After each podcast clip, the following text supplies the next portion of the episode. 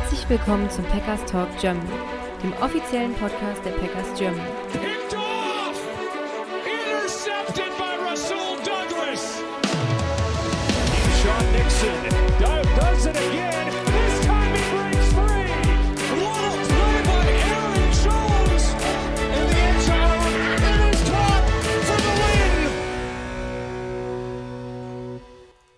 Hallo und herzlich willkommen zur Folge 235 vom Packers Talk Germany. Ähm, mit mir, dem Nick, und ich habe heute den Sebastian an meiner Seite. Hallöchen. Hallo Nick, hi. Ja, ist schon länger her, dass wir so zusammengekommen sind, glaube ich. Ähm, ich freue mich aber sehr.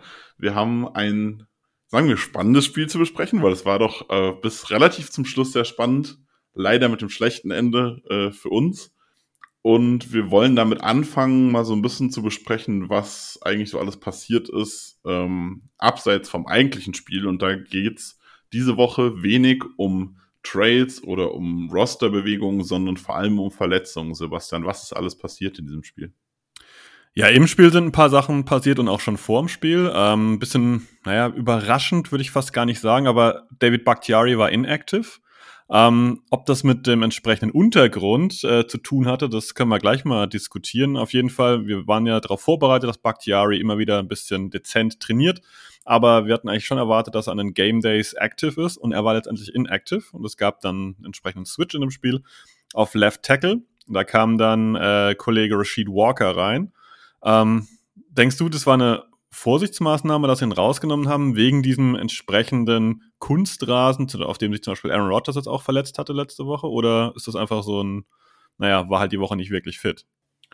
Oh, das, das kann ich dir gar nicht so genau sagen, aber ja, also dieses Kunstrasen-Thema ist da immer wieder Thema. Also es war bei Rogers Thema, Bakhtiari ist da ja schon sehr lange hinterher bei dem Thema, einer von, von vielen, ähm, die das immer wieder ansprechen. Ähm, jetzt Elton Jenkins hat ja auch Probleme jetzt, der hat auch gesagt, ja, es fühlte sich an, als hätte es vielleicht auch was mit dem Rasen zu tun gehabt. Also, ja, äh, es ist, ich, also ich verstehe es nicht. Also ich bin da ehrlich gesagt zu 100% auf Spielerseite. Ich verstehe null, warum die NFL in dem Business sich keinen Rasen da leisten kann, keinen richtigen. Und es scheint ja wirklich irgendwie einen Einfluss auf die Verletzung zu haben. Man bleibt halt anders auch mal stecken in einem Kunstrasen als jetzt in einem normalen Rasen, wo man sich vielleicht rausdrehen würde. Also es ist für mich einfach unsinnig, warum, warum man noch so oft auf äh, Kunstrasen spielt.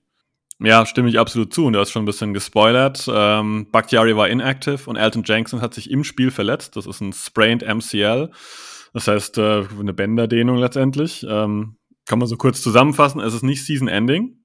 Das ist, äh, es gibt noch keine Zeitlinie jetzt Montagabend, wie lange er ausfällt, aber wir können uns relativ sicher sein, dass er, die, ich denke, die nächsten ein, zwei Wochen nicht spielen wird. Das heißt, äh, vor dem Spiel hat der Left Tackle gefehlt, im Spiel ist der Left Guard, unsere starke Seite war dann schon etwas zerrupft. Da ist dann Royce Newman rein rotiert und ähm, das waren so die Hauptverletzungen, die jetzt im oder vor dem Spiel passiert sind, wenn wir vom Running Back Aaron Jones absehen, der in dem Spiel nämlich ebenfalls inactive war. Bei Christian Watson haben wir es eigentlich schon erwartet. Ähm, der spannende Teil bei der Aaron Jones-Sache ist ja, dass die Packers dann ähm, Patrick Taylor wieder aktiviert haben in den aktiven Kader, also vom Practice Squad wieder hochgezogen haben. Ähm, viel gespielt hat er allerdings nicht. Genauso wenig wie der dritte Running Back, der im, äh, äh, im, in der Preseason relativ gut war und überzeugt hat, Emmanuel Wilson. Der hat auch wenig gespielt, sondern es war alles äh, ja, zu Lasten von AJ Dillon gegangen. Über den werden wir, glaube ich, aber später noch ein bisschen sprechen. Es gab noch eine weitere Verletzung, da gibt es keinen wirklichen News-Stand dazu. Lucas Van Defensive Tackle, Defensive End, ähm, der hat sich äh, aus dem Spiel verabschiedet mit einer kleinen Ellenbogenverletzung. Da gibt es aber Stand jetzt noch keine weiteren Infos, ob das nur ein Problemchen im Spiel war oder ob das jetzt ein bisschen was Längeres wird. Ich denke, wenn es da Infos gibt, hört das garantiert noch mal im Enemy Territory. Ja, man kann dazu sagen, wobei vielleicht noch bei, bei Patrick Taylor, er hat ähm, elf Snaps gespielt, was 22% der Offen sind. Und das ist halt dann für so einen Guy, den du als, als aus dem Practice Squad hochziehst, schon okay. Aber klar, wenn der eigentlich zweite Running Back mit Emmanuel Wilson halt dann nur fünf Snaps spielt und dann AJ Dillon die, die Hauptload bekommt und er hat es dann nicht gerade gut gemacht, ähm, ja. Lass uns einfach am besten direkt da reingehen. Wir können, können direkt mit dem Spiel anfangen, können auch direkt mit der Offense anfangen, vielleicht auch einfach direkt mit AJ Dillon weil es ja schon ein Thema ist, äh, ist es so die Storyline des Spiels irgendwie gewesen. Ähm, letzte Woche schon Thema gewesen, dass er in diesen zwei, drei Drives, äh, die Aaron Jones nicht gespielt hat, Probleme hatte und auch die Offense Probleme hatte. Diese Woche jetzt wieder ist nicht so ganz in den Tritt gekommen und dann hat man halt auch dann ähm, kurz vor Ende diesen Drive, wo man einfach dreimal mit AJ Dillon läuft und geht sofort wieder raus. Was ist, was ist dein Take zu Dillon in dem Spiel? Das ist, finde ich, eine sehr schwierige Komponente. Wir lesen jetzt ja allesamt, oder viele von uns garantiert, irgendwelche News zu AJ Dillon. Da gibt es dann diese Theorien, dass er im Winter, wenn es draußen kalt wird, dann besser performt. Und dann sagt die Gegenseite, ja, er ist ein Contract hier, der muss jetzt abliefern und von Anfang an. Und jetzt ist er. Mein Take ist, es wird jetzt deutlich, dass er auf keinen Fall ein Nummer 1 Running Back ist. Er ist, wenn ein Komplementärspieler, der da situativ irgendwie was erzeugen kann, aber wenn er wirklich die komplette Last, sage ich mal, als Hauptrunning Back tragen soll, scheint das nicht zu funktionieren. Das ist jetzt mein Haupttake aus dem Spiel, weil ähm, ja, er hat quasi alle Chancen bekommen. Er hat 15 Mal den Ball getragen, ähm, man hat sich quasi auf ihn verlassen, auch als Running Back, und das konnte er nicht zurückzahlen. Und das ist für mich der Haupttake. Und ich bin ein bisschen enttäuscht. Ich habe schon erwartet, dass natürlich die Falcons sich darauf einstellen, dass da der Dilldozer kommt und jetzt garantiert nicht über große Elusiveness, Elusiveness ähm, überzeugen wird. Aber ich habe schon gedacht, dass er vielleicht mal ein, zwei Tackles bricht und dann auch mal ja, sieben, acht Yards vielleicht mal macht, statt immer nur gefühlte drei maximal. Ja, ich äh, verweise jetzt einfach mal in Anführungszeichen an den Packaday Podcast. Äh, wenn ihr ihn nicht hört, das ist ein grandioser Podcast auf Englisch natürlich. Äh, Andy Herman hat das für mich, also das ist sowieso meine Meinung gewesen, aber er hat das sehr, sehr schön formuliert. Ähm, AJ Dillon ist niemand, der diesen Top Speed hat, um Big Plays zu erzeugen. Der wird dir niemals 50 Yards laufen. Das schafft er einfach nicht, das ist nicht sein Spiel. Und dann musst du irgendwie eigentlich ganz viele andere Komponenten haben, in denen du gut bist. Aber die hat er halt auch alle nicht. Er ist ein guter Passblocker, hat, äh, hat, hat Andy Herman auch gesagt, aber das war's dann halt auch schon. Also er ist nicht twitchy, er ist, er kann nicht wirklich als Receiver spielen, er kann, ist auch im Passing Game nicht so richtig eine Waffe. Ähm, er, und er macht halt nicht mal, und das ist halt das Bittere, bis, bisher hat man dann immer gesagt, ist so jemand, der rennt einen konstant in den Boden und der wenn der mit seinen 280 Pfund oder so auf dich zuläuft und dann überrennt er halt den ersten Verteidiger. Aber das tut er ja nicht. Also, das war die Idee, so ein bisschen wie, wie Derrick Henry, der halt einfach jedes Play nicht zu stoppen war, mindestens drei, vier Yards aufwärts gemacht hat. Aber das tut er nicht. Und in dem Moment ist es halt einfach nur ein Spieler, der halt kein Big Play Potenzial hat, kein Short Play Potenzial hat, kein Mid Play Potenzial hat und kein Passing Potenzial hat. Und dann ist es halt auch einfach niemanden, den ich unbedingt auf meinem Feld haben will. Weil Passblocking können viele andere auch. Jamal Williams war ein überragender Passblocker und ein besserer Runner. Äh, war ein Fünftrunden-Pick oder so, glaube ich, im Vergleich zu Dylan in der zweiten. Äh, Patrick Taylor ist ein sehr guter Passblocker, meiner Meinung nach sogar besser als Dylan. Ähm, und war ein, undrafted Free Agent, wenn ich es richtig im Kopf habe. Also es gibt, es ist nicht Passblocking bei Running Backs ist sehr wichtig, dass sie da gut sind, aber es ist nicht so schwer, einen guten Passblocking Running Back zu finden, als dass es jetzt wirklich relevant wäre. Äh, gut, gehen wir von dem Zweitrunden-Pick weg, weil das ist jetzt auch irgendwie Geschichte vor vier Jahren, aber ich meine, er ist in einem Contract Year und da geht es halt wirklich um die Zukunft. Und ich sehe aktuell keinen Grund, warum man AJ Dillon erstens einen längeren Vertrag geben sollte und zweitens ihn dann überhaupt noch spielen sollte, wenn er, wenn man weiß, dass er diesen Vertrag nicht kriegen wird. Hast im Prinzip ja alles gesagt, hast quasi so, das, was ich so angedeutet habe, mit er ist gar kein, er ist ein Komplementärspieler, at best, ne? Er ist quasi der, wenn eine Defense wirklich vielleicht mal müde ist, schon müde gelaufen ist, dann bricht er vielleicht mal durch. Du hast schon erwähnt, dieses, dass, dass er quasi nicht wirklich ernsthaft durchkommt, wie Derrick Henry oder auch nicht jemand mal am Fuß hängen hat und trotzdem noch zwei, drei Yards nach vorne sich zerrt, zieht, reißt, beißt, wie auch immer, das sehen wir im Prinzip nicht. Und das ist der enttäuschende Faktor. Und ich muss ehrlich sagen, ich möchte auch nicht darauf hoffen, auf dieses Argument, ja, aber im Winter ist er immer besser, wie man aus den Statistiken der letzten Jahre sieht. Der Punkt ist, wir brauchen ihn jetzt und nicht im Winter. Und jetzt hat er die Chance und jetzt muss er halt auch entsprechend liefern. Und das hat er halt nicht getan. Und wenn Aaron Jones vielleicht noch ein Spiel fehlen sollte, so doof es klingt, müssen nicht die Packers was überlegen, ob sie Emmanuel Wilson oder Patrick Taylor anders ein bisschen einbinden können, weil so einseitig kann man ein zweites Spiel meiner Meinung nach auf Running Back nicht bestreiten. Ja, da stimme ich dir zu. Ähm, da muss sich Metal Fleur auf jeden Fall irgendwie was überlegen. Es sollte vor allem, also es sollte auf jeden Fall kreativer werden als das, was die Packers äh, im vierten, vierten Quarter bei, was war es, acht Minuten, sieben Minuten auf der Uhr gemacht haben. Äh, du kriegst gerade den Ball wieder, die, der Gegner ist gerade ähm, relativ nah rangekommen auf, ich glaube, 24, 22 stand zu dem Zeitpunkt. Und dann kriegst du den Ball wieder und du läufst mit AJ Dillon. Und der erste Lauf war sogar gut. Also das, das, das muss man sogar sagen. Der erste Lauf waren äh, irgendwie, irgendwie fünf Yards oder so durch die Mitte. Äh, oder, oder ich glaube, äh, linker Guard oder so, äh, Inside, Inside Zone Run. Ähm, war gut, fünf Yards geholt. Dann läufst du nochmal, holst vier Yards. Und dann ist halt wirklich das Ding, du hast ein Yard. Und das ist das, das ist, das muss ein Powerback können. Dritter und eins. Wenn ich dem den Ball gebe, ich muss sicher sein, er kommt über die Line of Scrimmage, aber zumindest bis dahin, ohne über seine eigenen Füße zu fallen. Und das ist halt wirklich das Ding. Er schleppt nicht eins, zwei Defender ins Backfield, sondern er fällt noch, bevor er die Defender berührt. Und das ist jetzt nicht zum ersten Mal passiert. Und manchmal hängt ihm da auch irgendwie ein Spieler noch in den Füßen, aber es ist auch schon mehrfach passiert, dass er über seine eigenen Füße fällt. Das darf dir halt gar nicht passieren. Und in dem Moment, ähm, ja, ich muss ganz ehrlich auch sagen, ich fange da dann auch an, über, drüber nachzudenken, was Matt LeFleurs Idee bei der Idee, äh, bei, de, bei dem Drive war, weil du ein richtig gutes Spiel von deinem, von deinem, ich sag mal, Rookie-Quarterback, ist das erste Jahr Quarterback, äh, Don Love äh, bekommen hast, hat ein ordentliches Spiel gemacht und dann äh, bist du in der Crunch-Time und gibst deinem Running Back 2, von dem du weißt, dass er kein gutes Spiel hatte und wenn du weißt, dass er keine gute Zeit hat, äh, gibst ihm das Spiel in die Hand quasi. Ist auch nicht ganz so clever.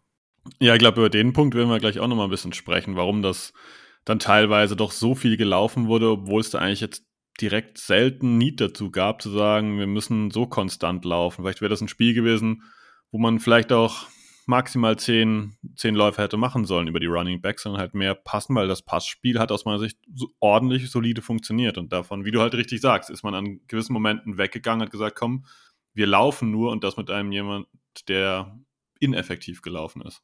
Im Großen und Ganzen.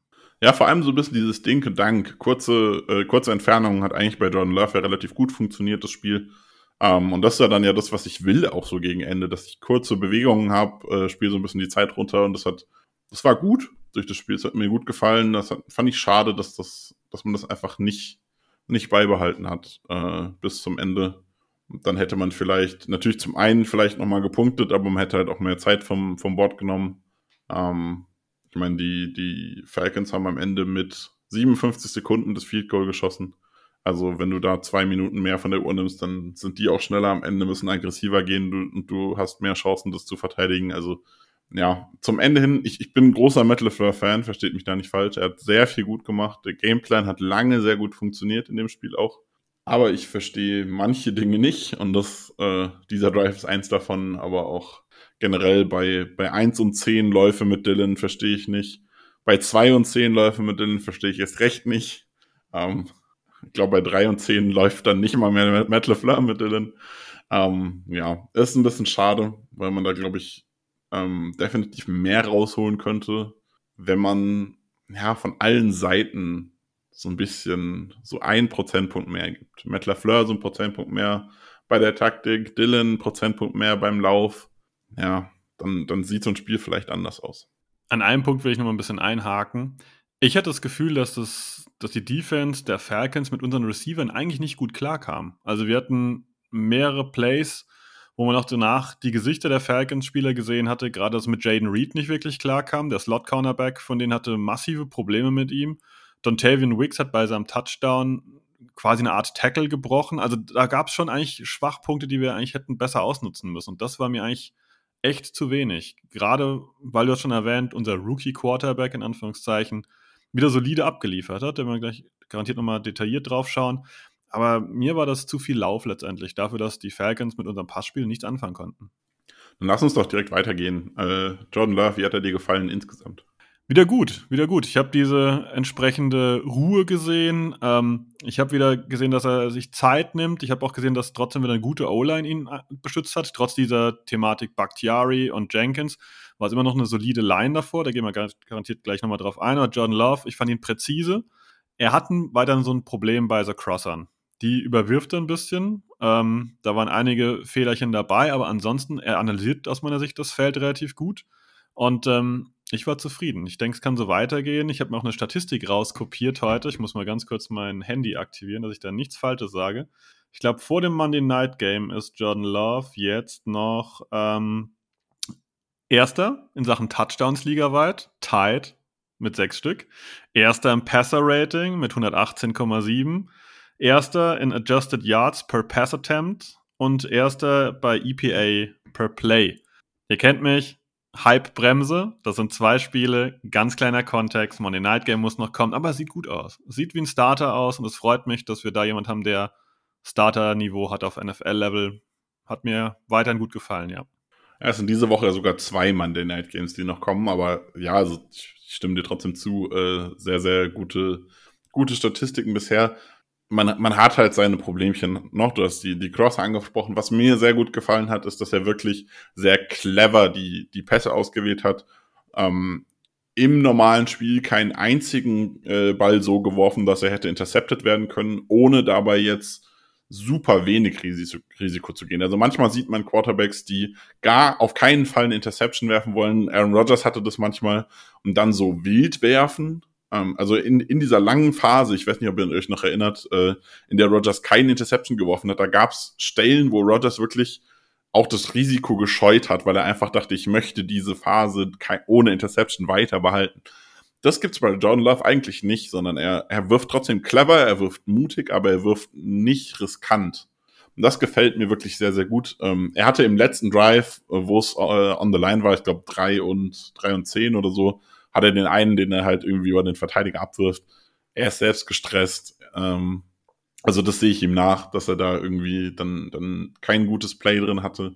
Aber durch das solide, langfristige Spiel hinweg hat er wirklich ein ordentliches Spiel gemacht und ähm, damit bin ich, bin ich sehr, sehr zufrieden. Klar, die, die Stats in Yards sehen nicht so toll aus, sehen aber auch schon wieder schöner aus, wenn man die irgendwie 85 äh, Yards äh, für die zwei DPI-Strafen, die die Packers eingesammelt haben, draufrechnet. Bis bei 235 Yards oder so, ähm, dann ist auch wieder alles in Ordnung. Also, ja, es ist ein ordentliches Spiel gewesen. Klar, einiges Potenzial nach oben in, in vielen Bereichen, auch in Sachen Game Management. Ähm, man hatte dieses eine Play, wo er irgendwie scheinbar den falschen Call für den Quarterback-Sneak reingegeben hat, für den Snap. Ähm, und dann will er laufen und merkt, ich habe den Ball noch nicht und dann fällt er wie so ein nasser Sack nach rechts vorne um und am Ende ist natürlich ein False Start von ihm, ähm, weil er einfach irgendwie den falschen Call gegeben hat und dann äh, Myers natürlich den Snap nicht gespielt hat.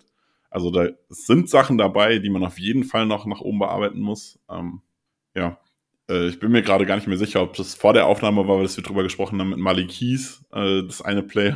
Das war vor der Aufnahme. Äh, dann, dann mach du das doch gleich nochmal, ich leite es gerade ein. Ähm, er hatte auch gerade No Huddle das ein oder andere, äh, den ein oder anderen Playcall, der nicht, nicht ganz so gepasst hat. Äh, darfst du jetzt gerne.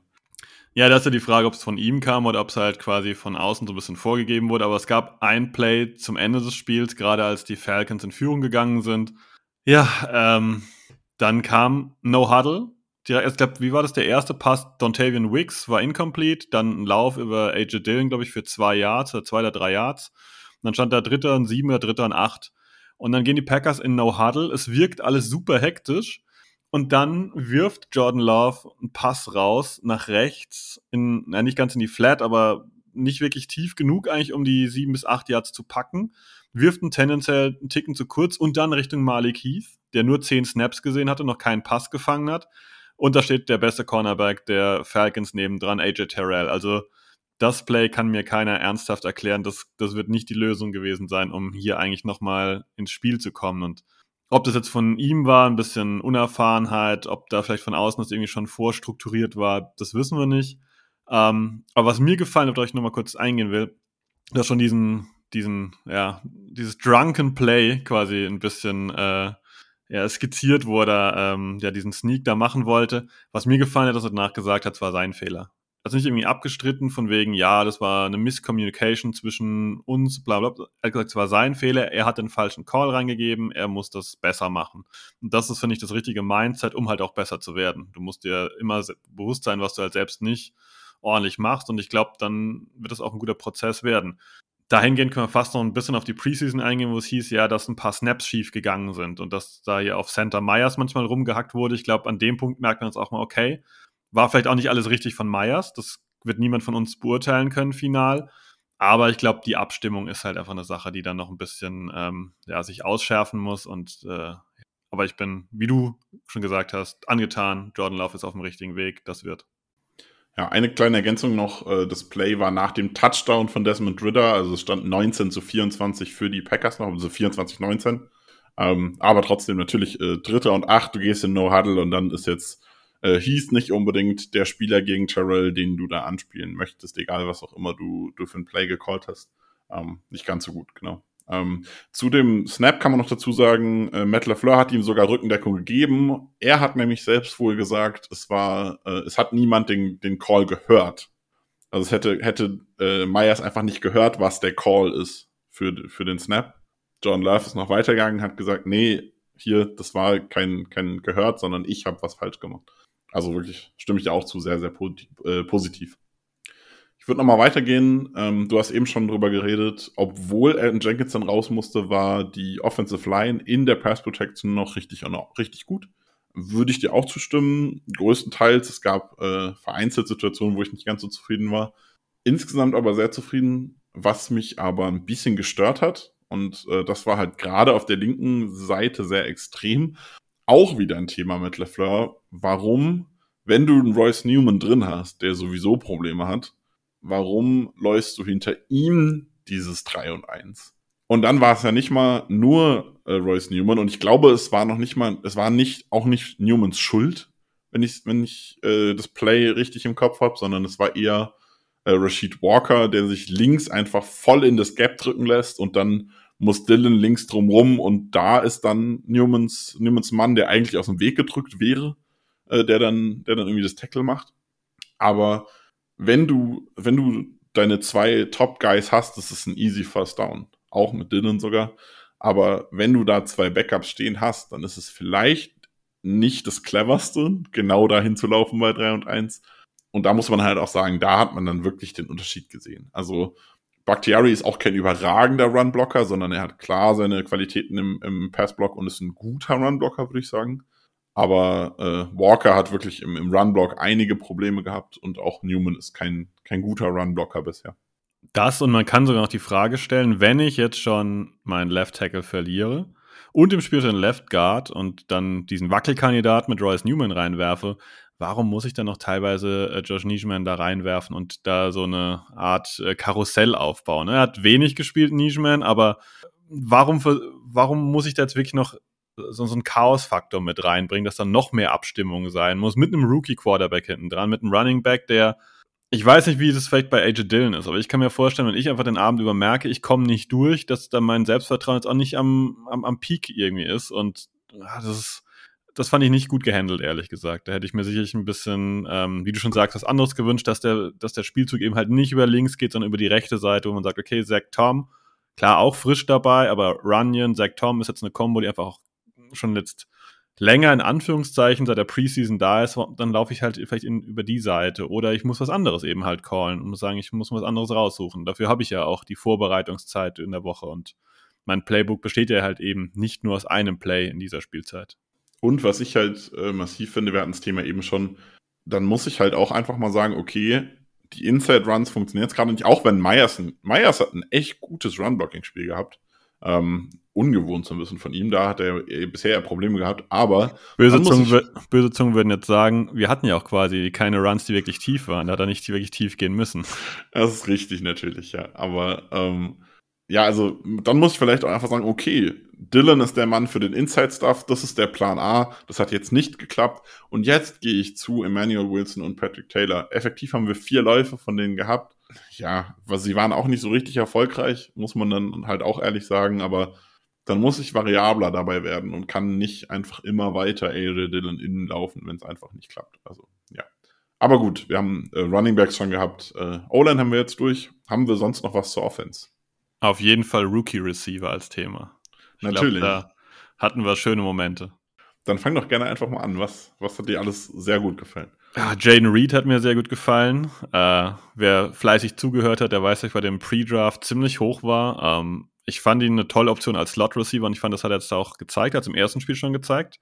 Preseason haben wir es auch schon gesehen, aber jetzt war er erfolgreich, zwei Touchdowns. Ähm, Ja, und er hat seinen gegnerischen Slot-Cornerback teilweise frustriert und ist dem mehr oder weniger weggelaufen. Ball Security oder besser gesagt Bälle fangen ist noch so ein kleines Thema. Ich glaube, er hat acht Pässe in seine Richtung bekommen und vier gefangen, oder? Ich muss mal kurz gucken. Ja.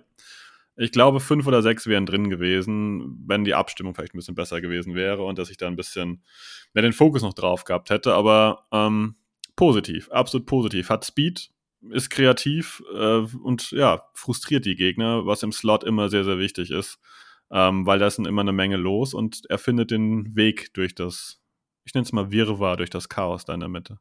Ja, auf jeden Fall äh, sehr toller Spieler bisher, hat, hat sehr viel Spaß gemacht.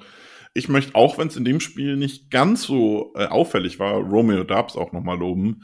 Er hat nur drei Targets bekommen, zwei gefangen für 30 Yards, hat aber eine der äh, tiefen Strafen rausgeholt und da sehr clever. Der Pass war nämlich eigentlich nicht so gut, aber er sieht, wo der Ball ist, er bewegt sich zum Ball, macht keinerlei Anstalten, in den Cornerback zu gehen und in den Cornerback zu attackieren und verleitet den Cornerback dazu, ihm in die Arme zu greifen. Und ich bin mir nicht sicher, wenn der Cornerback die Hände weggelassen hätte, ob er den Ball hätte fangen können. Aber er hat halt das Bestmögliche draus gemacht, um den Cornerback so zu irritieren, dass der Cornerback sich genötigt fühlt, ähm, faul zu spielen, hat die Flagge dafür bekommen. Also das hat mir, bei dem Play dachte ich wirklich, wow, das hat er wirklich, wirklich richtig gut gemacht. Das Bestmögliche aus diesem Play rausgeholt. Ja, das war in der Zeitlupe äh, sehr gut zu sehen, wo man nochmal gesehen hat, wie weit der Ball eigentlich weg war, aber er macht so eine, so, so eine Fangbewegung quasi, äh, wenn er so eine, ja, äh, wenn er drunter greifen will und dann ist der Cornerback da halt drauf reingefallen, hat da mal fett reingelangt, wie man so schön sagt, und hat dann auch die entsprechende Flagge kassiert. Schön, aber dass jetzt auch andere äh, Dubs loben, dann bin ich nicht ganz alleine. Ähm, ich würde noch zum anderen kommen, was mir auch sehr gut gefallen hat. Dontavian Wicks, da haben wir uns letzte Woche schon so ein bisschen im Positiven gewundert, dass der total viel gespielt hat, ähm, aber hat nicht viele äh, Targets gesehen. Die Woche waren es jetzt auch nicht so viele Targets, aber bei einem hat er halt richtig geglänzt. Vier Targets gesehen, zwei Bälle gefangen und äh, ein Touchdown. Und der war, ja, impressive ist das falsche Wort, aber er hat den Ball sicher gemacht und er hatte zwei Verteidiger in seiner Nähe, aber er hat sie beide abgeschüttelt. Also er hat eine kleine Drehung gehabt, das war so leicht nach rechts und äh, hat dann seinen Speed angeschalten und hat dann den Kollegen äh, ja, direkt abgehängt und das war, war gut. Also war fast schon ein bisschen spektakulär, muss man sagen, für den ersten Touchdown, weil ähm, er hat da ein bisschen gewirkt von seinen Bewegungen her wie ein Veteran. Wie wenn er das jetzt nicht das erste Mal macht und ähm, ich muss sagen, ich bin relativ angetan von einem Receiver-Core. Wenn ich mir jetzt vorstelle, Christian Watson ist irgendwann wieder fit. Wir haben Romeo Dubs, der ordentlich aussieht, auch clever aussieht. Wir haben Jaden Reed in der Mitte und haben noch Dontavian Wicks jetzt dazu, wenn er das halten kann. Sind das vier Receiver, wo ich sage, damit kann man wirklich, glaube ich, äh, gut arbeiten, auch wenn sie allesamt noch super jung sind. Ja, definitiv. Und dann hast du ja auch noch äh, so Spieler wie Maliki, Samori Toure, die auch Potenzial haben, wo man auch äh, sieht, dass sie was können und das muss sich halt langfristig noch etablieren. Ähm, aber dafür ist die Saison halt auch so ein bisschen da. Also die Saison ist dafür da, dass alle auf ein Level kommen, man oder nicht auf ein Level kommen, auf einen Nenner kommen, miteinander klarkommen, an die NFL rankommen. Ähm, und dann sind auch solche Spiele halt dann in der Rotation super Optionen. Was mir auch sehr gut gefallen hat in dem Spiel ist Luke Musgrave, der auch im Passspiel ganz gut äh, integriert war zwei Pässe gefangen für 25 Yards, davon einen Big Play, glaube ich, auch gehabt für, für 20. 17 waren es. Ähm, also das, das hat mir auch gut gefallen. Also es ist eine, ist eine schöne, schöne Offense mit jungen Receivern, mit dem jungen Quarterback ähm, und auch einer teilweise halt jungen Offensive Line, die wirklich sehr, sehr viel Spaß macht in Kombination. Ja, absolut. Musgrave ähm, haben wir letztes Mal schon ein bisschen thematisiert. Er ist auch sehr engagiert im Blocking dabei, also das macht er auch ganz solide, klar wir wissen alle, Rookie-Titans haben da meistens im ersten Jahr noch ganz schön was zu lernen, aber äh, sieht wirklich sehr positiv aus. Snap-Zahlen, wenn ihr das mal gehört habt, er hat 88% der offensiven Snaps gespielt. Das ist, würde ich mal fast sagen, in den letzten Jahren in Sachen Packers ein Top-Wert. Ich glaube, weder Tonyan noch Mercedes Lewis noch wer da sonst alles letzten Jahr rumgelaufen ist, kam jemals in diesen Zahlenbereich, denn da gab es wesentlich mehr Rotation. Und er hat sich im Passspiel und meiner Meinung nach auch im Blocking so weit festgebissen, dass er so jetzt nicht das Alleinstellungsmerkmal hat, aber sicherlich ähm, schon die Hauptaktien auf den Tisch legt. Und das ist schön, dass dieser Second-Round-Pick scheinbar äh, ja, sich gut entwickelt und zu sitzen scheint. Ja, kann ich nur zustimmen. Ich freue mich sehr über den Pick. Ist vielleicht sogar der Pick, der mich äh, wirklich Also es sind tolle Picks dabei gewesen, wirklich viele Spieler, die ich äh, sehr gerne mag. Wir haben über viele jetzt gerade schon geredet. Aber äh, Luke Musgrave ist ein Spieler, der mich bisher sehr überzeugt und wo ich mich sehr über den Pick äh, schon beim Draft gefreut habe und jetzt auch immer noch, wo ich immer noch sehr, sehr glücklich bin, dass es geklappt hat. Würde ich zur Defense kommen, ähm, können wir damit anfangen, dass sie gegen die Atlanta Falcons 446 Yards zugelassen haben. Sie haben nur einmal äh, es geschafft, die, die Falcons mit einem Punt vom, vom Platz zu schicken. Dazu muss man sagen, das erste war eine Interception. Ja, also ist noch besser als ein Punt, aber also einmal ist es ein Punt geworden. Und ansonsten ist jeder Drive, ähm, nee, stimmt nicht, einmal war ein Turnover und Downs noch drin. Ähm, aber also es war wirklich, sie haben es nicht geschafft, konstant den Gegner vom Platz zu bringen. Sie sind auch, selbst wenn sie in vierte Versuche gekommen sind, sind sie dann immer zusammengebrochen. Und das ist wirklich was, was mich, was mich sehr, sehr geärgert hat. Also, wenn du schon es schaffst, den dritten Versuch zu halten, und dann hast du einen vierten und kurz, du kannst dem Gegner nicht erlauben, es jedes Mal wieder zu machen, unbestraft. Also es ist einfach ein bisschen too much. Ähm, man ist zu soft, wenn man hart sein müsste man spielt, also ich finde immer noch, Joe Barry spielt generell eigentlich eine gute Defense. Klar, du hast diese Probleme gegen den Run, das wirst du immer haben wahrscheinlich. Ähm, das hattest du auch schon vor Joe Barry. ähm, das ist schwierig bei den Packers, schwieriges Thema. Aber du musst, wenn es hart auf hart kommt, musst du hart spielen können. Wenn du in die dritte und kurz, vierte und kurz Situation kommst, du kannst dem Gegner nicht so einfache First Downs geben, weil dann kommst du nicht vom, vom Feld wenn der Gegner weiß, ich schaff's immer zu laufen, dann läuft er viel, deine Defense ist viel Zeit auf dem Feld, wird müde und dann wird es natürlich immer schwerer, diese Hard-of-Hard-Plays zu spielen. Und das ist wirklich so ein bisschen ärgerlich, dass die Packers es wirklich einfach nicht schaffen, ähm, konsequenter in ihrem Spiel zu sein. Sie machen eine gute, eine gute, sie bauen eine gute Basis. Sie kommen immer wieder in Situationen dritter zwei, dritter drei oder so, wo ich sage, ja, das ist ordentlich, wenn du das schaffst. Eigentlich eine gute Defense aber dann musst du halt auch mal das, jedes zweite oder dritte Mal so ein Ding halt auch stoppen und dann einfach mal sagen, so hier ist jetzt Schluss und das ist unser Ball. Und dann kommt die Defense vom Feld, dann kann die Offense wieder mehr machen, kommt besser, dann kommt auch die Offense besser in Flow. Also das ist auch so ein Thema. Die Offense hat teilweise Phasen, wo sie zehn Minuten am Stück nicht auf dem Feld ist. Dann kommst du natürlich auch nicht in Flow, dann entwickelst du keinen Rhythmus. Und das bedingt sich momentan so ein bisschen gegenseitig. Klar, die Offense hat dann immer Situationen, wo du schnell wieder runter bist, die Defense kommt müde wieder aufs Feld und so aber die Defense kommt auch nicht vom Feld runter. Ja, du hast ja ganz viele Punkte jetzt schon angesprochen. Ähm, ich war erstmal ein bisschen enttäuscht. Also es waren zu viele Sachen, die mir schematisch nicht gefallen haben. Zu viele Sachen, die mir teilweise, sag ich mal, persönliche Fehler oder wo Leute nicht performt haben. Da kommen wir, glaube ich, gleich noch drauf. Jair Alexander war aus meiner Sicht eine Katastrophe in dem Spiel. Also im Passing Game fand ich ihn eine Katastrophe und im Run Support fand ich ihn mehr als eine Katastrophe. Aber ähm, unglaublich viele Miss Tackles. Ich will jetzt gar nicht über die Miss-Tackles reden, die in irgendwelchen Statistiken auftauchen. Gefühlt habe ich da das Ganze mal drei gesehen. Also da war wirklich Zeugs dabei.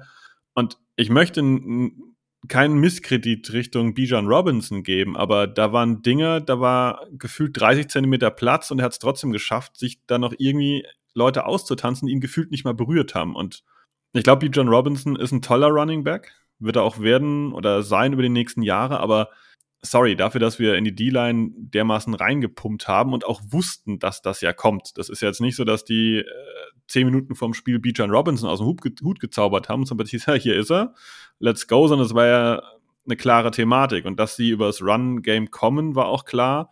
Ähm, da waren viele Sachen, die mich echt ein bisschen angepisst haben, muss ich sagen. Das, das kann nicht sein, dass wir jetzt da schon wieder totgelaufen werden. Ne? Und über so andere Sachen wie diesen Passspielzug ganz am Ende auf Bijan Robinson, so kommen wir, glaube ich, noch zu reden. Aber vielleicht fangen wir mit dem Run-Game einfach mal an, ähm, wo man einfach sagen muss, dass, ja, dass die Packers da nicht gut vorbereitet waren.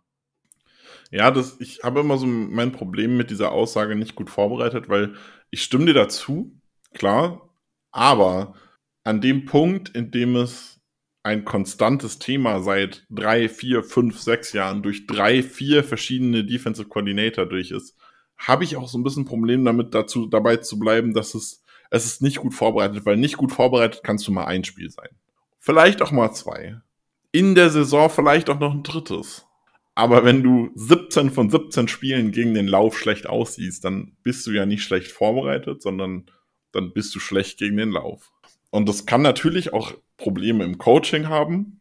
Ähm, wir haben schon häufig genug über Joe Barry geredet und so positiv, wie ich nach dem Spiel letzte Woche war, so genervt bin ich nach dem Spiel diese Woche jetzt schon wieder. Ähm, und es kann, also es kann einfach nicht sein. Also es ist, ich, ich verstehe nicht, wie die Packers über Jahre hinweg mit so einem Abstand das schlechteste Team gegen den Lauf sein können. Also, das ist ja, es, es liegt ja nicht, es liegt ja scheinbar nicht am Personal, weil du hast Spieler, die kommen aus dem College, sind perfekte Tackler. Du hast Spieler, die kommen von anderen Mannschaften, waren bei anderen Teams richtig geile Tackler, kommen zu den Packers. Plötzlich funktioniert nichts mehr. Ich kann es mir einfach nicht erklären. Erklären, glaube ich, kann ich es auch nicht. Ich habe aber halt viel darüber nachgedacht einerseits muss man aber mal auch eine Lanze brechen für die Falcons. Das war clever gemacht. Letzte Woche ist äh, Tyler Al-Jair, ne, Al-Geier, wie auch immer man das Ding ausspricht. Ich glaube, Al-Jair wird er immer genannt. Ähm, der ist da als Running Back 1 gelaufen, Bijan Robinson war die 2. Im Prinzip stand ja im Vorfeld fest, okay, Al-Jair wird ein Faktor sein, Bijan Robinson können sie frei rumschieben. Dann hast du damit Titan Kyle Pitts noch jemand, der inline wie auch als Receiver spielen kann. Das heißt, du kannst da einige Mismatches erzeugen. Aber das stand irgendwie im Vorfeld fest. Für mich war der Knackpunkt das Laufspiel von Drew Ritter. Das war der Knackpunkt, dass er regelmäßig nach dieser ersten frühen Interception so gefühlt ein bisschen passiver gespielt hat. Du hast das vorhin gesagt, dass so Quarterbacks manchmal zu sicher spielen und quasi gar kein Risiko mehr eingehen. Das hatte ich dann das Gefühl, das war bei, bei Ritter dann der Fall, dass er das quasi gemacht hat. Und wenn er nichts Freies gesehen hat, ist er gelaufen. Und zwar war das aber da meistens, zum, zum mein Gefühl, so, dass die, dass die Defense komplett auf Bijan Robinson und alle anderen außenrum gebissen hat. Und dann quasi er fast schon ohne Kontakt teilweise da durchkam. Er hat ja zwei, drei First Downs erlaufen und wurde dann, ja, wurde erst drei, vier Yards nach der nach der entsprechenden Linie dann überhaupt erst berührt. Also da waren Sachen, und das hat die Packers, glaube ich, einige Drucksituationen gekostet. Und darauf hätte man sich halt schon irgendwie, finde ich, ja, vorbereitet ist vielleicht das falsche Wort, aber man hätte drüber nachdenken können, ob man vielleicht in dem Spiel, so du fürs einen Linebacker weniger braucht und dann sagen muss, okay, wir brauchen, um Robinson mit seinen Fähigkeiten und Pits zu kontrollieren, brauchen wir vielleicht mehr leichte Leute, die ein bisschen quicker sind und müssen hier ein anderes Konzept fahren. Ich glaube, das, das Grundpersonal, was wir regelmäßig rausgeschickt haben, eben, dass Devontre Campbell und Quay Walker beide draußen waren. Ich glaube, das kann ein Problem gewesen sein, weil wir haben quasi das angeboten, was wir immer angeboten haben. Aber das war einfach für die Falcons nicht das richtige Matchup. Ja, so ein Quarterback 2, der sehr beweglich ist und da so ein bisschen was machen kann, könnte auf jeden Fall was sein. Ich habe auch schon häufiger drüber nachgedacht, weil es ja auch so ein riesiges Problem gegen Quarterbacks ist. Und man sieht es ja immer wieder, ähm, dass ein Passrusher halt durchgekommen ist und der steht frei vor seinem Sack und der Quarterback, der ja gar nicht so beweglich ist wie jetzt ein B. John Robinson. Also Desmond Ritter ist ja, ist, ein, ist schon beweglich, aber ist jetzt auch kein Lamar Jackson. Also ähm, mit einem Fake, ein Cut zur Seite, hat sofort ein Rashan Gary, der, ich mag ihn total gerne, ist ein toller Rusher, viel Power, sehr gute Technik, Speed, aber halt keine Beweglichkeit. Preston Smith, keine Beweglichkeit. Kenny Clark, keine Beweglichkeit. Slayton, keine Beweglichkeit. Wyatt, keine Beweglichkeit. Das ist so das Thema. Du hast tolle Spieler, die ihre Sache alle sehr gut machen. Aber ich habe immer so ein bisschen das Gefühl, du hast zu viele Spieler, die nicht diese Twitchiness, die nicht diese Beweglichkeit haben, einem Quarterback mal eins gegen eins auch einfach den Cut mal abzunehmen und ihn halt dann zu Boden zu bringen. So wie wir es letzte Woche von Lucas Van Ness mal gesehen hatten. Genau, so der, wie das Van, der, Van Ness letzte Woche mal gemacht hat. Der, ja. der Fields hinterher ist und ihn auch erwischt hat. Obwohl ja. Fields jetzt auch keine lahme Ente ist. Ja, und Fields ist jetzt eher jemand, da hätte ich gesagt, okay, da kann das passieren. Also da, da selbst wenn du ein guter, guter Verteidiger bist, du brauchst die Masse irgendwie, um, um an der Line zu bestehen, da kann es einfach sein, dass ein schneller, beweglicher, kleiner, bisschen kleinerer Quarterback dir einfach mal wegläuft. Aber im Desmond Ritter ist es ja eigentlich nicht. Ja, und Ritter hat zehn Läufe gehabt. 3,9 Yards im Schnitt. Das, also, das ist kein super Running Back-Niveau, aber das, das ist zu viel für jemand, der. Und ich glaube, Ritter hatte keinen einzigen Run, der wirklich geplant war. Das war alles irgendwelche improvisierter Krimskrams und das ist zu viel. Das ist zu viel, wenn der dir 40 Yards erläuft und wie gesagt, es waren locker, glaube ich, drei First Downs, die da drüber gerutscht ist über die Linie und das, das geht nicht. Also da musst du finde ich auch im Zweifel ein Ingame sagen, okay, ich muss halt einen Spy abstellen, was auch immer, und wenn es feststeht, die, die räumen ihr, ihr Backfield, was auch immer, habe ich ja die Möglichkeit, diesen Spy, weil es ja ein quicker Spieler ist, halt dann rauszuschieben mit Beecher und Robinson. Dann komme ich noch zu dieser Situation, die wir ganz am Ende hatten, ähm, wo Devontre Campbell dann wieder tief steht, äh, gefühlt 10 Meter. Und jedem ist klar, okay, jetzt kommt von Bijan Robinson ein Schritt nach vorne, dann geht's kurz nach links in, die schöne Slant und er ist komplett frei. Ja, und wenn du da jemanden hast, der quicker ist, dann kommt Campbell nicht in diese Situation rein. Und ah, da finde ich, die, sind die Packers so zäh, so ein bisschen fast schon stur. Dieses Personal hätte ich ganz gerne drauf und das, mit denen werden wir schon die entsprechenden Lösungen finden. Und manchmal musst du sagen, gegen sowas Extremes wie die Falcons, dann muss ich es ändern, weil die Falcons, ich betone es nochmal, haben zwei Leute mit Pitts und mit Robinson, die sie halt total wild rumschieben können. Und darauf musst du mit Leuten antworten, die du halt auch ein bisschen rumschieben kannst. Und das kannst du mit einem Linebacker wie Devondre Campbell nicht. Das ist keine ja. Kritik an ihm. Den Slant im Slot gegen Linebacker spiele ich in Madden in 99 von 100 Situationen und den 100. auch nur, weil mein Outside Receiver durchgebrochen ist und ich einen Touchdown werfe. Also ja, also das darf man eigentlich, darf man, darf man wissen ähm, und muss da irgendwie drauf reagieren. Aber kommen wir mal zu den Spielern äh, und ich würde an ungewohnter Position anfangen, weil du es eben schon angesprochen hast. Jair Alexander war ein roughes Game, war nicht gut, also wirklich vielleicht das Schlechteste, was er jemals gemacht hat für die Packers ich kann es mir nicht so richtig erklären. Ich bin großer Drake London-Fan. Ich habe Drake London zum zweiten Mal in Folge in mein Fantasy-Team geholt. Ich mag den total gern. Ich mochte ihn Pre-Draft schon. Ganz großer Drake London-Fan hier. Aber Jair Alexander ist besser. Und das hat er in dem Spiel wirklich nicht gezeigt. Also er hat sich von, von, von London ausnehmen lassen. Ähm, der Touchdown-Pass, glaube ich, ging auf ihn. Ähm, auch im Spiel mehrfach nicht gut ausgesehen. Eine Interception, die wirklich einfach war. Also die war wirklich in seine Hände geworfen. Ähm, fallen lassen, zwei Tackles verkackt beim, beim Runstop. Also es war wirklich. Jair Alexander hat immer mal wieder Momente drin in seinem Spiel, wo man denkt so, oh, das ist jetzt das ist ungewohnt von ihm. Also es passiert so alle ein, zwei Wochen mal, dass er mal so ein Play hat. Aber dass es so ein ganzes Spiel wirklich straight up schlecht war, habe ich, glaube ich, noch nie gesehen. Ja, kann ich genauso unterschreiben. Du hast gesagt, er hat in jedem Spiel oder regelmäßig so Momente, äh, wo man sagt, was war das jetzt? Und dieses Spiel gegen die Falcons war eine Ansammlung von allen Momenten kombiniert. Es war wie so ein Best-of, also ein, ein Worst-of quasi. Also es, im Run-Support kam er nicht zum Zuge. Er, er wurde teilweise stehen gelassen, wie man das eigentlich selten sieht, eben weil er so quick ist, weil er so shifty ist, weil er da eigentlich die Routes allesamt mitgehen kann.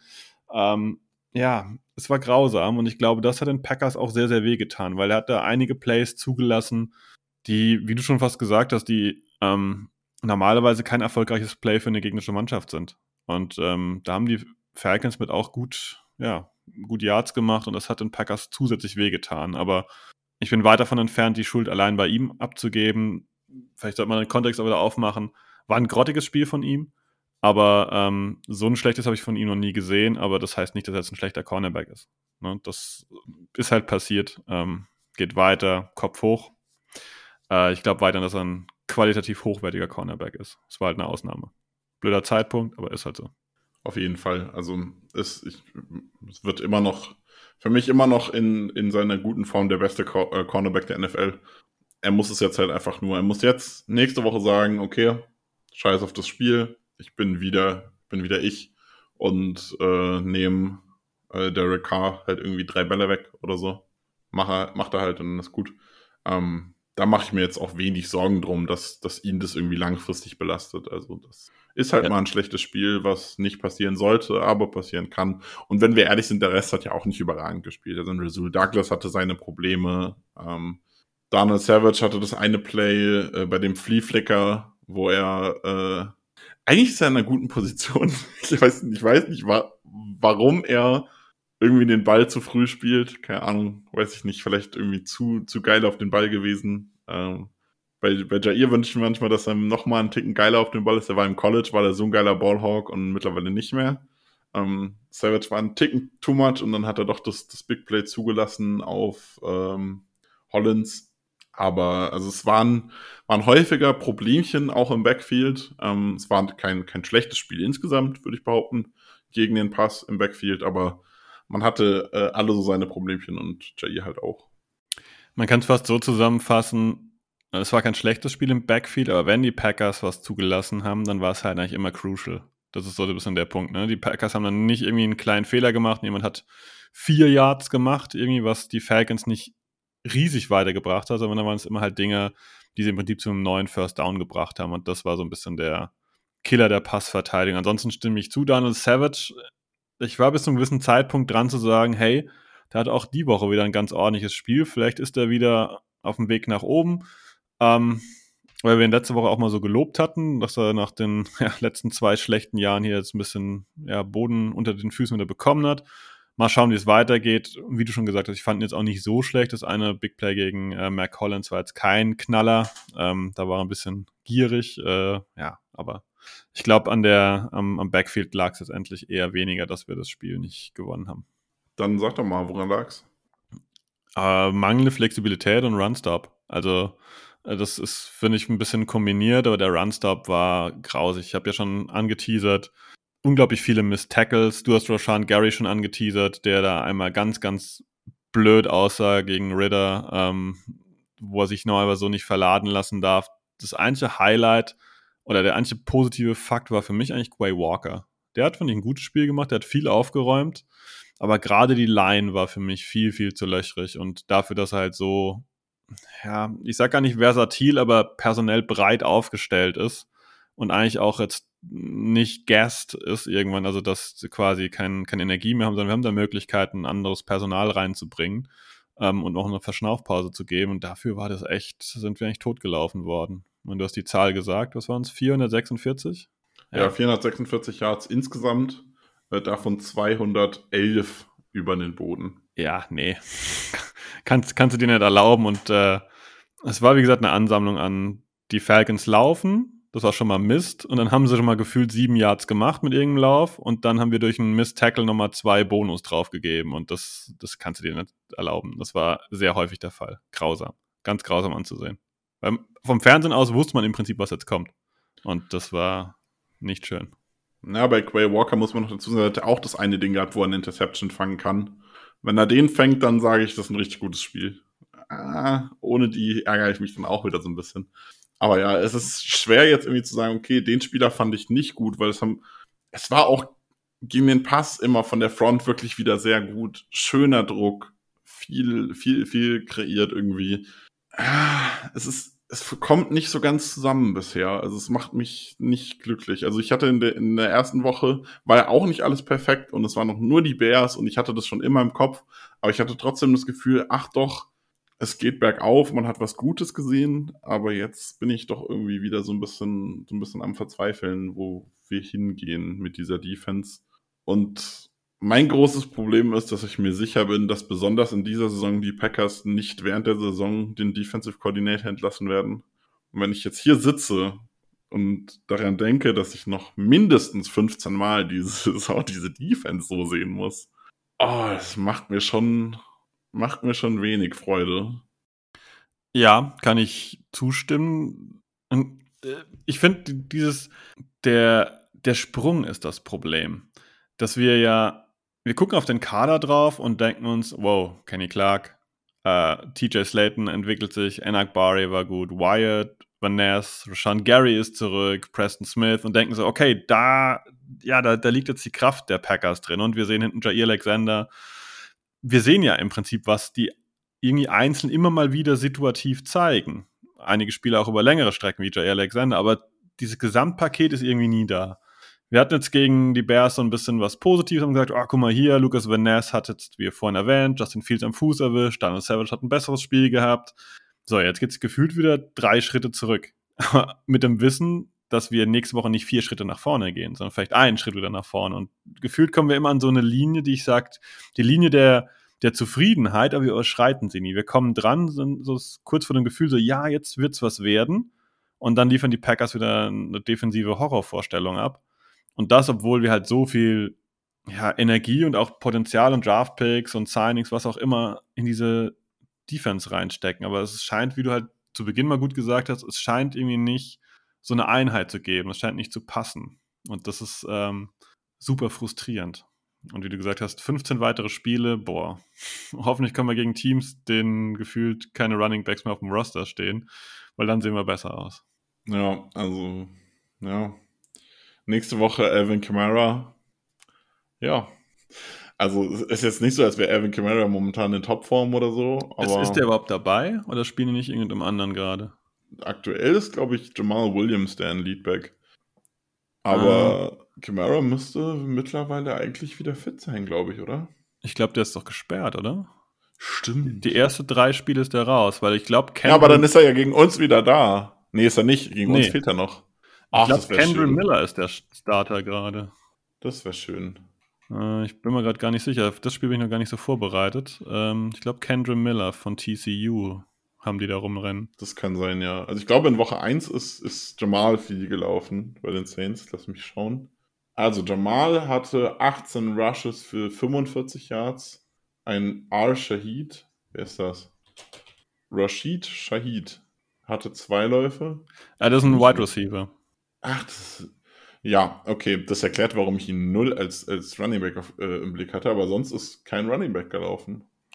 Okay, ja gut, dann. Okay, spann spannend. Also diese Woche spielen sie ja noch. Wenn ihr das hört, dann wisst ihr schon, wer in der Woche 2 jetzt bei den Saints krass war. Ja. Also Ähm, Kendra Miller ist angeschlagen, den würde ich sonst alternativ erwarten. Den haben sie relativ hoch gepickt. Ja, das, das kann sein, ja. Ja. Ja, gut, aber also ich würde behaupten, wenn, wenn Alvin Kamara fehlt, dann macht mich das doch schon, macht es Hoffnung für das Spiel. Absolut, absolut. Wobei man sagen muss, Jamal wird nicht wenig motiviert sein äh, gegen die Packers, glaube ich. Wobei er von seinem Laufstil her unserer Defense eher entgegenkommen dürfte. Ne? Also Ja, genau, also das ist das Ding. Ich glaube, ich glaube, hart geradeaus, das, da haben wir mit, mit Walker, mit Campbell so ein paar Guys, die können das. Also Ja. da habe ich Ja, nicht so ja. viel Sorgen. ja. Am Ende wird er uns mit 150 Yards in Grund und Boden laufen und dann, dann freue ich mich nicht, aber ich grinse mal kurz. ja. Ähm, aber ich glaube, da, damit kann ich leben. Ich glaube, ein Alvin Kamara wäre schlimmer. Hm. ja. Aber ja, also ich bin gespannt, wie das wird. Jetzt die, die nächsten Wochen halt auch. Also jetzt nicht nur, nicht nur in dem Spiel. Also es einfach, es wird sich durch die Saison ziehen. Ich glaube, ja, ich will nicht sagen, der Zug ist abgefahren, aber ich glaube, richtig gut werden die Packers einfach gegen den Run, nicht gerade gegen so bewegliche Receiver, äh, gegen so bewegliche Runningbacks und Quarterbacks. Aber man sollte halt irgendwie einen Weg finden, zumindest es im Rahmen zu halten. Ob es jetzt ein Spy ist oder ob es irgendwas anderes ist. Vielleicht versucht man auch seine, seine Edge Rusher ein bisschen mehr im Contain spielen zu lassen. Also, dass sie nicht, nicht voll Gas auf den Quarterback gehen, sondern noch so ein bisschen mehr, äh, ein bisschen mit Bedacht äh, kommen und, und ihre Seite dann, ähm, wie nennt man das, ihre Seite zumachen quasi, dass der, der Quarterback nicht entkommen kann und da ein bisschen größeren Wert drauf legen. Gerade gegen Ridder könnte man das ja machen. Also ein Ridder ist ja, so ehrlich muss man sein, ein Ridder ist kein guter Quarterback. Und du hast eigentlich gute Cornerbacks, du hast eigentlich eine gute Passverteidigung. Und der Pass Rush war ja überragend. Und der Pass Rush war auch von vielen Spielern gut. Und dann hätte man auch eigentlich zum Beispiel sagen können, okay, hier, Preston, du spielst jetzt mal nicht im Pass Rush, sondern du spielst eher ein Quarterback-Contain. Versuchst ihn eher in der Mitte zu halten und dass die anderen dann abräumen können, dass deine Defensive Tackles durchbrechen können, weil auch da haben wir mit Clark, mit Wyatt Spieler, die sehr gut im Pass Rush sind.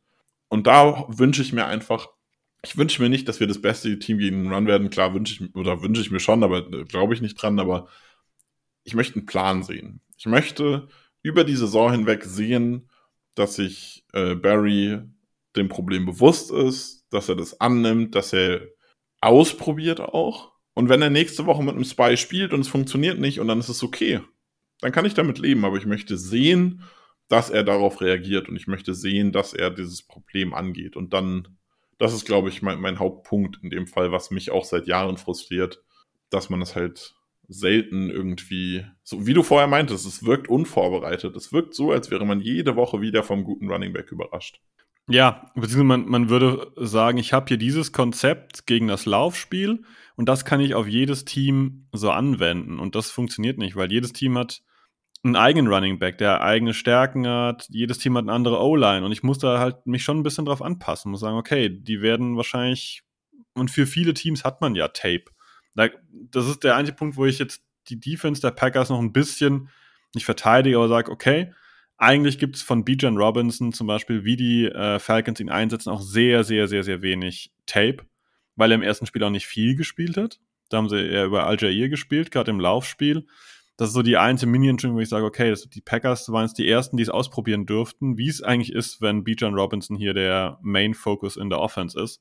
Aber das ist auch ein schwacher Punkt, weil ist jetzt nicht so, dass, wie gesagt, Bijan Robinson vorher total unbekannt war. Also ne, das ist ja im College auch eine Hausnummer gewesen. Das war jetzt nicht der Siebtrunden-Pick aus dem allerkleinsten College der Welt, den sie irgendwo rausgegraben haben. Ähm, ja, ich glaube, das ist für mich der Punkt. Ich schließe mich da nicht an. Ich wünsche mir, dass die Packers hier sich defensiv weiterentwickeln und weiterentwickeln heißt auch ausprobieren, heißt auch mal in irgendwas scheitern, aber halt dann nicht mit diesem Scheitern weitermachen. Und ich habe so das Gefühl, wir haben unser Systemchen, das funktioniert oder funktioniert halt nicht. Und äh, wenn es halt nicht funktioniert, dann machen wir es halt einfach weiter, bis es irgendwann wieder funktioniert. Und da würde ich mir ganz gern so ein bisschen wünschen, dass man sich das Ganze nur bewusst und sagt, okay, wir müssen was ändern einfach. Ob es dann passt oder nicht, das sieht man im nächsten Schritt. Aber Stillstand ist das Gefühl. Ich würde sagen, Stillstand nervt mich dann ein bisschen. Ich möchte auch ein bisschen Kontext geben, weil nicht jeder so, so tief drin ist. Bijan Robinson war der achte Pick in der ersten Runde. Alle regen sich drüber auf, pick keine Running Backs früh. Das kann man jetzt positiv oder negativ sehen, aber die Packers sind der Grund, warum Teams es tun. also Teams wie die Packers, die wirklich gar nicht mit sowas klarkommen, sind der Grund, warum Running Backs früh in der ersten Runde gehen. Gerade so Running Backs wie B. John Robinson. Und das rechtfertigt den Atlanta Falcons dann auch so ein, so ein Pick. Kann man sich jetzt drüber freuen, weil die ihre Picks in Anführungszeichen verschwenden. Oder man ist frustriert, weil man selbst das eine Team ist, das es nicht geschissen kriegt. Ja. Ja, da als Kontext mal dazu einfach. Ähm, die Packers haben AJ Dillon in 34 offensiven Snaps auf dem Feld gehabt. Wir haben vorhin thematisiert, dass die anderen zwei zusammen mit Patrick Taylor elf Snaps auf dem Feld hatten und äh, Emmanuel Wilson mit fünf. Bijan Robinson hat 59 Snaps offensiv auf dem Feld gestanden für die Falcons. Und der Running Back Tyler Al-Jair, der letzte Woche sehr überzeugt hat, ebenfalls nochmal mit 36 Snaps plus 17 Snaps noch für einen Fullback, den ihr Backfield war, wie zu erwarten war, tendenziell loaded, tendenziell mehrere Running Backs, tendenziell war eigentlich klar, dass wenn dann Bijan Robinson rausschieben auf eine Receiver-Position, das war alles erwartbar und das ist das, was mich nervt. Gefühlt waren die Packers darauf überhaupt nicht vorbereitet und das, sorry, das hätte ich denen von der Woche sagen können. Ich glaube, du auch und ich glaube, ganz viele von euch, die das hören, hätten auch sagen können, ja, müssen wir, glaube ich, darauf aufpassen, das könnte passieren. Und das, darf eigentlich eine Franchise, die da halt wirklich Tapes und Scouts und was auch immer alles beschäftigt hat, eigentlich nicht passieren, dass man so. Und ich fand, wir waren überrascht. Und das hat mich genervt. Reden wir über Dinge, die nicht passieren dürfen. Ein Delay-of-Game bei der Field Goal Crew. Es gab letzte, äh, letzte Woche echt wenig über die Special Teams zu reden. Es gab diese Woche einen Kick, der sehr, also ich bin sehr positiv überrascht, und das muss man auch ehrlich sagen, von Carlson.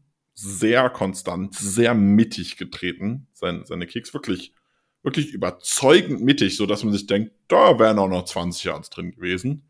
Ähm, ein Kick war es nicht, mit einem schlechten Snap, muss man dazu sagen. Und dann halt diese, dieses Delay-of-Game im Field Team. Das darf nicht passieren. Also es darf dir auch von allen Einheiten nicht passieren. Das darf auch dem Head Coach nicht passieren. Der muss sehen, dass ich gerade bei einer Sekunde bin und muss das Timeout nehmen.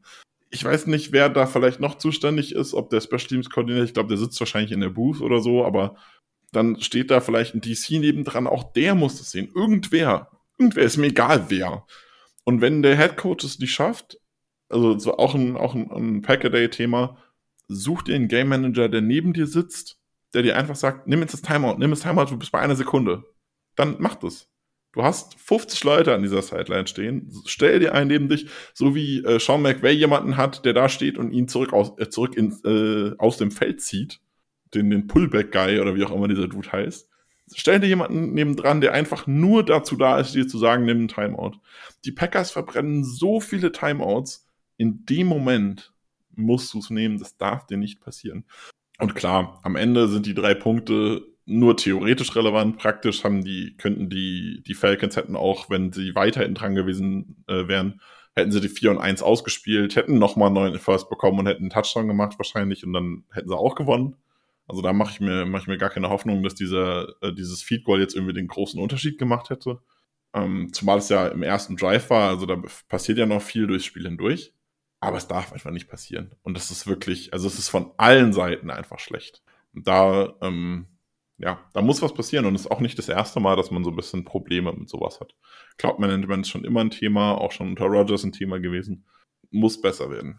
Stimme ich dir voll zu, dass man nochmal Kontext bekommt. Das war direkt das erste, der erste Drive der Packers. Und der ist insgesamt nochmal so ein kleiner Kritikpunkt für mich. Es geht eigentlich total gut los. Tiefe Bombe Richtung Dontavian Wicks, Penalty.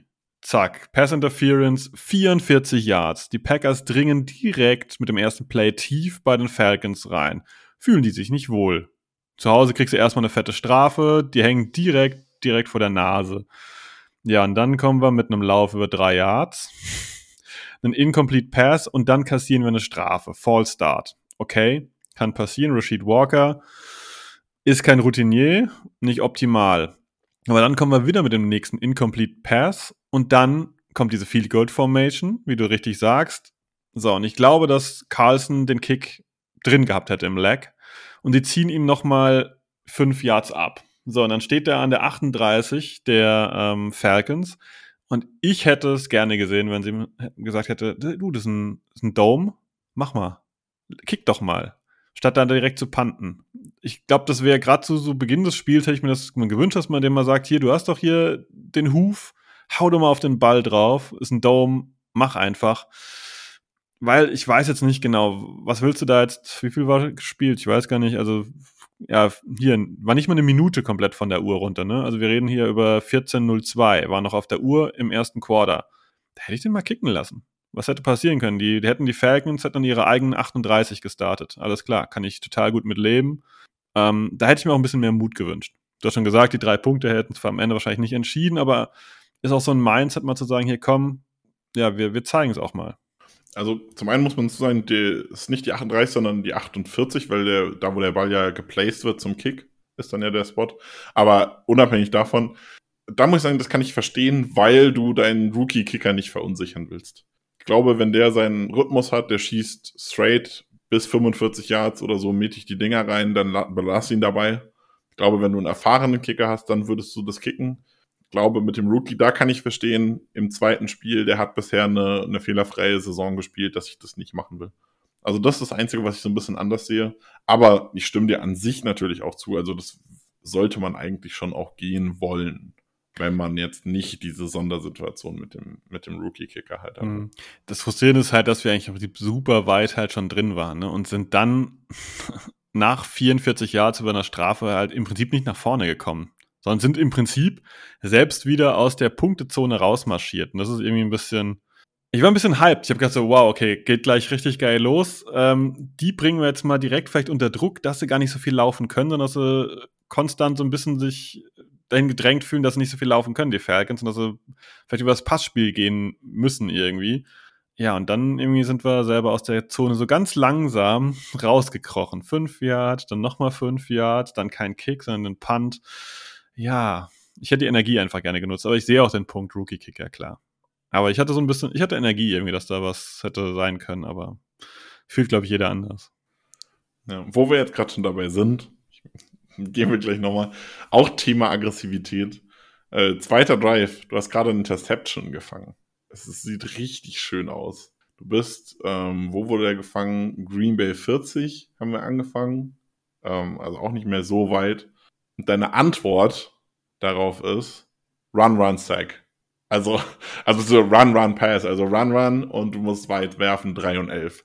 Also es ist, das kann auch nicht sein. Also da darf auch ein bisschen, ah, Run, Tackle for Loss im Prinzip, kann man fast sagen, weil der zweite Run war minus 5. Ja. Ne, also nicht mal, nicht mal die Null gehalten, sondern quasi den ersten Run negiert.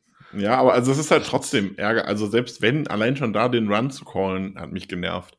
Also wie unmotiviert kannst du denn einen Drive starten, wie mit einem AJ Dillon Run und dann noch, es war immerhin Emmanuel Wilson, also immerhin ein Outside Run, ähm, aber also wie unmotiviert kannst du in, in so einen Drive, du hast frisch eine Interception gefangen, starten als mit zwei Runs. Einer davon Inside.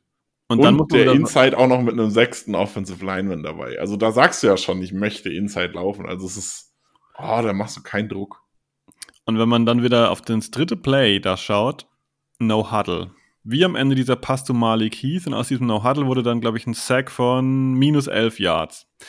Vielleicht ist das im Moment noch so ein Ding, wo man sagt, wir versuchen mit Jordan Love gar nicht so oft in No Huddle zu gehen, weil es vielleicht noch ein bisschen too much ist. Vielleicht muss man es erstmal so langsam ranfinden, weil diese No-Huddle-Dinger, die haben mir alle nicht so gut gefallen. Ich fand das, vielleicht fehlt einfach die Routine. Ich meine, ähm, wir haben ihn zu Beginn ja auch gelobt und ich glaube, das wird auch werden, aber das ist halt vielleicht einfach noch too much, weil da kommen echt miese Plays im Moment bei raus. Was vielleicht auch an der Seitenlinie liegt. Wir haben über Lafleur schon gesprochen, ein bisschen, immer so beiläufig, vielleicht nehmen wir den nochmal als Thema, weil ich fand, er hätte einen besseren Job machen können. Auch offensiv. Ne, wir haben ihn ja quasi ein bisschen mit der AJ Dillon-Thematik kritisiert ich habe ihn nochmal jetzt mit den No-Huddle-Sachen ein bisschen angegriffen und ich habe jetzt eben noch gemeckert mit dem Kick. Das geht ja auch so ein bisschen so auf seine Kappe. Ähm, was hältst du von der ganzen Lafleur-Performance jetzt diese Woche?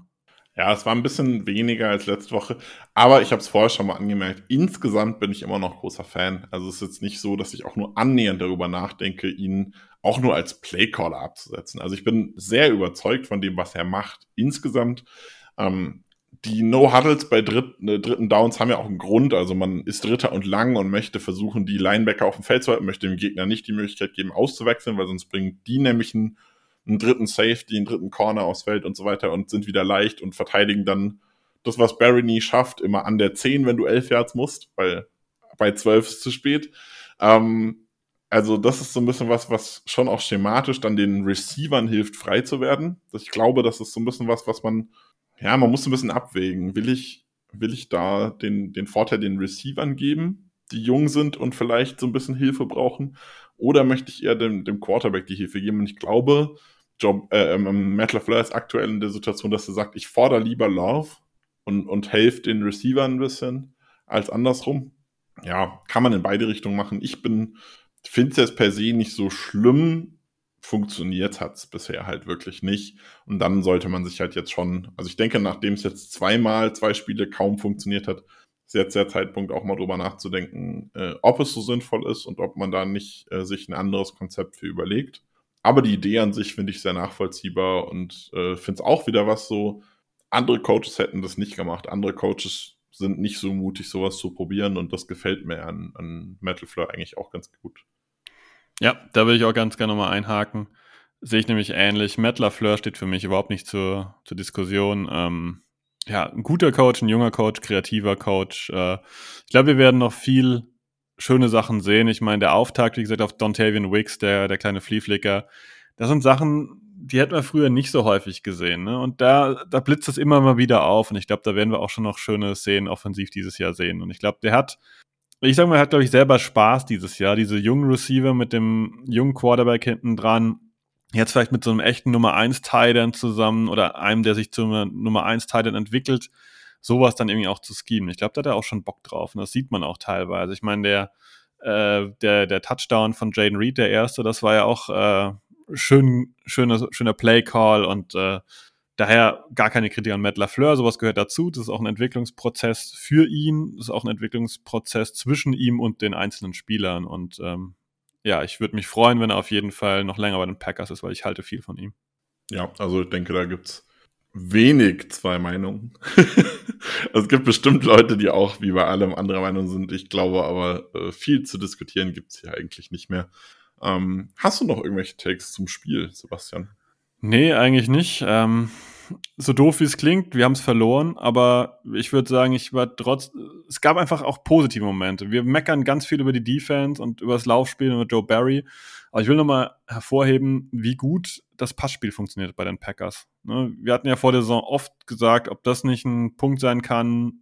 Super junge Receiver, keine Titans, die irgendwie das NFL-Feld schon mal ernsthaft betreten haben. Jordan Love als Unsicherheitsfaktor und das scheint wirklich gut zu funktionieren. Das würde ich als Take aus dem Spiel auch gerne mitnehmen, dass das eine Sache ist, die ähm, für die Zukunft auch positiv hoffen lässt. Die Defense-Thematik kennen wir jetzt ja schon seit längerem leider. Und da muss man halt auch einfach sagen, die Offense war competitive, hat 24 Punkte gemacht. Äh, NFL-Durchschnitt die Saison 20,5 pro Spiel. Ähm, also überdurchschnittlich gut gepunktet, obwohl dein Wide Receiver 1 fehlt, dein Running Back 1 fehlt dein Left Tackle 1 fehlt und dein Left Guard 1 fehlt. Also vier ja, vielleicht die vier besten Spieler dieser Offense fehlen. Und trotzdem machst du wirklich ein solides Spiel, 24 Punkte, lieferst ganz gut ab. Kann man auch einfach, ähm, klar, es gibt viel zu kritisieren und es gibt auch viel Verbesserungspotenzial, aber es war auch einfach insgesamt ein, ein gutes Spiel, was auch Spaß gemacht hat zu gucken. Also, wenn du nach dem dritten Quarter ausgemacht hast, warst du sehr glücklicher Packers-Fan gestern Abend. Ähm, ja, ich bin, bin auch positiv. Ich bin immer noch glücklich. Wir stehen jetzt 1-1, sind aber immer noch an der Spitze der Division. War zu erwarten, die NFC North ist keine überragend gute Division diese Saison. Aber, also du hast, das Chancen auch wirklich, es ist, ist wirklich zu sehen. Die Packers haben Chancen, oben in der Division zumindest mitzuspielen. Die Packers sind gut für das, was man erwartet hat. Es ist eine Übergangssaison, eine Trial-and-Error-Saison. Bisher läuft sehr gut. Und es macht mir bisher sehr viel Spaß und ich hatte deutlich mehr Frust erwartet. Äh, so in den ersten zwei, drei, vier Spielen vor der Saison. Ja, ja. Das ist der letzte Punkt, wo ich zustimmen will, bevor wir, glaube ich, die Kiste so langsam ausmachen. Ich habe auch mehr Frustmomente erwartet und die Namen habt ihr alle schon gehört. Reed, Musgrave, Dubs, das sah alles schon gut aus. Wenn jetzt Watson, Jones, Bakhtiari und Co. zurückkommen, da muss er noch, dann, also ich muss es vielleicht gar nicht, aber dann könnte da noch deutlich mehr gehen. Ne? Und das, äh, da habe ich Bock drauf. Auf den offensiven Teil habe ich Bock drauf. Defense-Thema kennen wir schon. Wollen wir nicht nochmal aufmachen. Okay, dann bedanke ich mich recht herzlich bei dir, Sebastian. Es war mir ein Fest, es hat sehr viel Spaß gemacht. Hat mir auch Spaß gemacht. Danke, danke, danke für die Einladung oder unser kleines Arrangement heute Abend. Ja, und ich bedanke mich bei euch wieder fürs Zuhören hier. Äh, Schön, dass ihr dabei wart, uns jetzt ja knapp eine Viertelstunden, wenn wir das Karten vielleicht 1,10 ähm, zugehört habt. Ich hoffe, ihr hattet auch euren Spaß. Ähm, lasst uns gerne Feedback da, Bewertungen auf Spotify, iTunes, wo auch immer ihr uns findet, oder schreibt uns auf Twitter, auf Facebook, auf Instagram, auf Discord, wo auch immer. Ähm, und wir hören uns dann, beziehungsweise ihr hört dann am Donnerstag, Freitag wahrscheinlich äh, Enemy Territory natürlich wieder. Und dann nächste Woche äh, hört ihr dann äh, uns oder Kollegen, ich weiß noch nicht genau, wer nächste Woche dran ist, wieder mit der äh, Review zum Saints Game. Und bis dahin verabschiede ich mich und übergebe gleich äh, nochmal kurz an Sebastian mit einem letzten Go Pack Go. Genau, ich kann mich Nick nur anschließen. Ähm, Enemy Territory, denkt an die Artikel, Preview, Review. Review ist jetzt schon raus, Preview kommt garantiert äh, wieder Richtung Wochenende. Ask Packers Germany, reicht eure Fragen ein. Übrigens, falls ihr diesen ominösen Discord-Server sucht, ne, das findet ihr alles bei uns auf der Homepage packersgermany.de und so weiter und so fort. Äh, genau, kommt gerne vorbei, diskutiert mit uns und allen anderen, die da unterwegs sind. Ja, eine schöne Woche euch und danke fürs Zuhören. Go Pack Go.